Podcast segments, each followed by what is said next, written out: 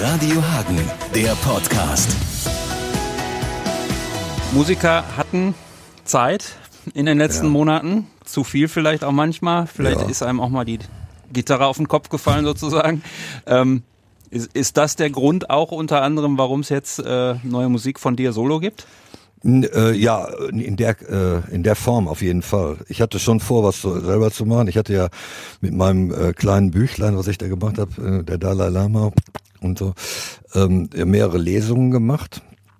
Und dafür hatte ich mir auch ein paar Stücke geschrieben. Es wurden dann auch immer mehr. Und dann hatte ich irgendwie vor, die so in dem Style einen Schlafsack und eine Gitarre aufzunehmen, um die dann auf der Weihnachtsblitztournee zu Geld zu machen. Und äh, das hat ja alles nicht geklappt in der Form. Und dann schrieb Nordrhein-Westfalen ein Stipendium aus für Künstler, wofür ich dem Land sehr dankbar bin. Da habe ich mich drum beworben und habe denen dann meinen Plan äh, offengelegt, dass ich ein Album machen möchte, um, mir ein zweites Standbein aufzubauen, neben meinem Geschäft mit Extrawahl. Und das wurde genehmigt. Und dann bin ich hier in Hagen im äh, Backyard 76 Studio gewesen und habe mit denen geredet, gesagt, hier ist das Stipendium, das ganze Geld rübergeschoben. Ich sage, ihr bezahlt die Musiker und das Studio und ich sag, wenn es fertig ist. Also wir gehen an meine Stücke. Und dann haben wir angefangen mit meinen Vorarbeiten, die ich zu Hause auf meinem kleinen Achtspurgerät aufgenommen habe, erstmal uns das anzuhören. Dann meinte der Brenner, der das äh, mitproduziert hat, das ist zwar hier und da nicht so ganz korrekt gespielt, aber das Feeling ist immer gut, die Tempi stimmen auch zum großen Teil und lass wir das erstmal als Ausgangspunkt nehmen. So kam es dann zu äh, vom von der absoluten Stille zum Album mit Schlafsack und eine Gitarre zum opulenten Werk. Äh, Inwiefern war das denn jetzt anders, ähm, wenn ihr für Extrabreit ein Album macht? Äh, reden vielleicht einfach mehr mit oder waren die Jungs im Studio schon auch äh, nervig und haben Also die haben auch schon mitgeredet irgendwie und ich habe auch oft dazugehört irgendwie. Bei Extrabreit ist es halt eine ganz andere Nummer. Wir hatten ja äh, das letzte Album, was wir gemacht haben, dieses auf Ex. Da haben wir uns ja auch ewig geziert, das zu machen. Irgendwie. Ich glaube, da lagen auch 13 Jahre dazwischen, zwischen dem letzten, weil wir einfach der Meinung waren, wir äh, sind eine gut arbeitende, voll funktionierende Liveband und so soll es auch bleiben. Und wir wollten einfach in diesen ganzen Zirkus nicht mehr unseren Hut, wollten wir nicht mal reinwerfen. Irgendwie. Äh, weil wir uns auch dachten, so in der äh, da- das, was wir uns dann davon erhoffen, das findet eh nicht statt. Und ähm, naja, dann äh, gab es dann äh, mehrere Zusammenkünfte und auch Treffen. Und dann haben wir es dann doch gemacht und es hat ja auch geklappt. Wenn, behaupte ich einfach mal, wenn wir letztes Jahr die Tour hätten machen können, wäre es auch noch besser gegangen. Aber das hat ja jeder, das Problem hat ja jeder gehabt. Wir haben auch genug darüber geredet, irgendwie alle, wie schrecklich das ist und wie die Kultur darunter leidet. Vielleicht gibt auch, äh, vielleicht wird es ja auch mal irgendwie was Gutes. Also ich kann mich gar nicht so doll beschweren, weil ich habe das Jahr der Pandemie im Studio verbracht, stellenweise auch nicht so ganz erlaubt, aber wir hatten also ständig irgendwie so Tests gemacht irgendwie und, und die Vorhänge zu. Sehr gut, ja, manche waren ja sogar beim Friseur oder Ja, solche ja, Sachen. ja, Also das wird irgendwann mal aufgedeckt alles. Ja. Ähm, ich habe ja jetzt dankenswerterweise schon ein sehr schönes Video mal kurz begutachten dürfen und äh, habe das Audio dazu natürlich auch Ja. gehört und habe ja schon geschrieben, dass mir das sehr gut gefällt. Ja, habe ich mir auch sehr drüber gefreut. Ja, ähm, auch weil ich so gedacht habe, auch ist anders als vielleicht erwartet oder als es sonst so geklungen hat, aber es ist irgendwie insgesamt halt äh, stimmig gewesen so. Also wie wie siehst du den Sound? Ja, ich bin da total mit zufrieden. Es war am Anfang so, da, da schlagen ja auch immer zwei Herzen in meiner Brust. Auf der einen Seite äh, liebe ich auch so diese etwas melancholischen, traurigen Balladen irgendwie. Also kann man ja so sagen. So eine Halbballade oder Viertelballade. Und auf der anderen Seite ein bisschen mehr Remi Demi. Aber ich will es mal so sagen, die, zwölf Powerchords, die es gibt, die habe ich in jeglicher Form hintereinander gemacht und durch den Wolf gedreht. Und ich wollte mal was anderes machen. Dass ich das jetzt, wer weiß, wie unterscheide, werden bestimmt Leute sagen, ja, was mich ja auch und das und das. Das wird äh, zwangsläufig äh, so sein, weil ich ja auf eine gewisse Art und Weise an so Sachen rangehe.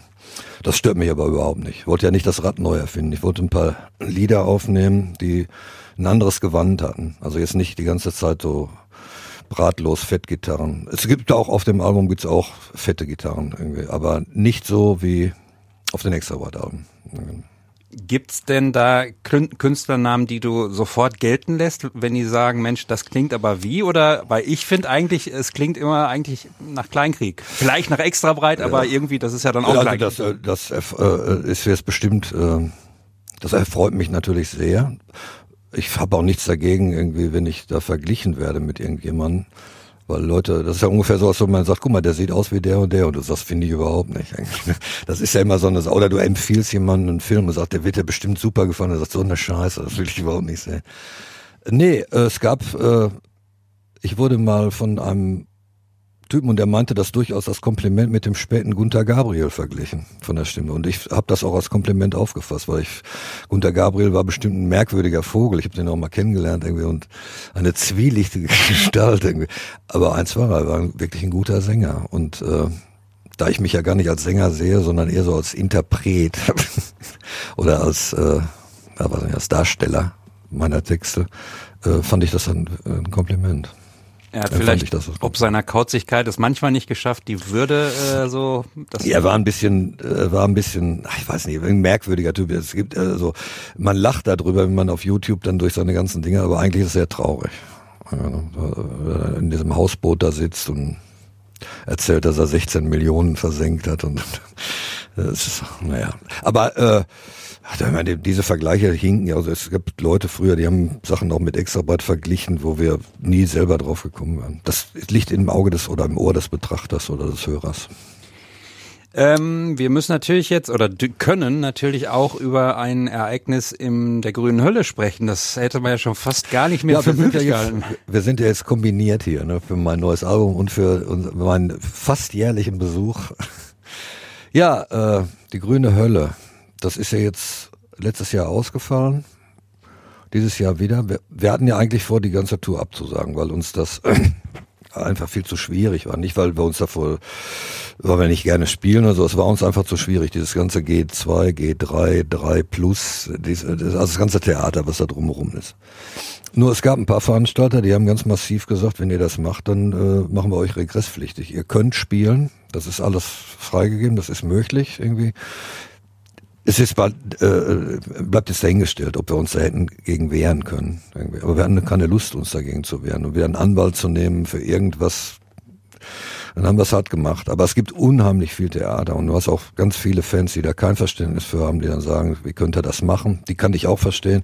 Was ich nicht verstehen kann, wenn sie dann irgendwie so wütend und irgendwie so tun, als ob ich dann dafür da bin, den Pausenclown da öffentlich zu machen, weil verdienen ja auch Geld damit. Irgendwie. Und äh, ich weiß nicht, wie die reagieren würden, wenn sie ein Jahr lang keinen Job machen dürften.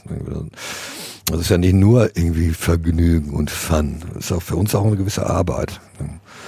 Mir tut das alles unheimlich leid. Mir tut auch leid, mir tun auch die Leute leid, die sich dann auf irgendwie, zum Beispiel in Hamburg, was immer ein riesen Happening ist, darauf gefreut haben. Wir auch. Also wir bedauern das wahrscheinlich am meisten.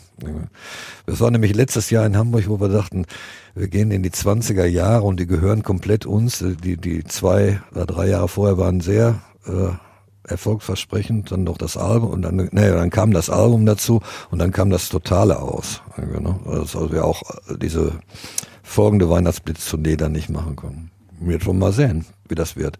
Wir haben jetzt vor kurzem in New York gespielt, haben dieses Jahr zweimal gespielt, einmal in Hameln, einmal in New York. In New York hatten die so eine kleine Stadthalle, so ein so ein Saal, da waren 350 Karten im Vorverkauf verkauft und gekommen sind 150 Leute. Also 200 Leute haben komplett darauf verzichtet, dahin zu gehen, weil sie äh, wahrscheinlich Angst hatten oder ein Jahr oder das nicht mehr im Kopf hatten. So. Unser Publikum ist ja schon ein bisschen älter, denen sind dann irgendwie 25 Euro für eine Eintrittskarte auch egal. Die sagen, ey, ich mir den Virus hole, bleib lieber zu Hause. Die habe ich schon gesehen. Ja. Und äh, ja, das ist Vielleicht sogar, wenn man jetzt mal das von Sonderwart, das Ende einer gewissen Kultur. Also der, mit der wir groß geworden sind. Was ja auch nicht schlimm ist. Das ist, alles hat einen Anfang und ein Ende und dann, ich wünsche dann allen Nachfolgenden dann viel Spaß bei ihren Sachen. Aber das ist eben so. Man kann das nicht ändern. Naja, so dieses, äh, ich meine, wir haben ja auch dieses St. Patrick's Day Konzert in der Pamke, ja. wo man sich irgendwie äh, in den Arm liegt. Das kann man, kann man sich so richtig halt äh, einfach Nein. unbeschwert nicht vorstellen gerade. Das wird, es wird auch wahrscheinlich, ich äh, glaube sowieso, also das ist mal meine persönliche Sicht, dass wir mit diesem Virus weiter leben werden und auch äh, der das einigermaßen vernünftig angeht, sich wahrscheinlich auch diese Booster-Impfe einmal im Jahr holen wird. Ähnlich wie eine Grippeimpfung. Und um einfach die Folgen gering zu halten, dass er also nicht auf die Intensivstation muss.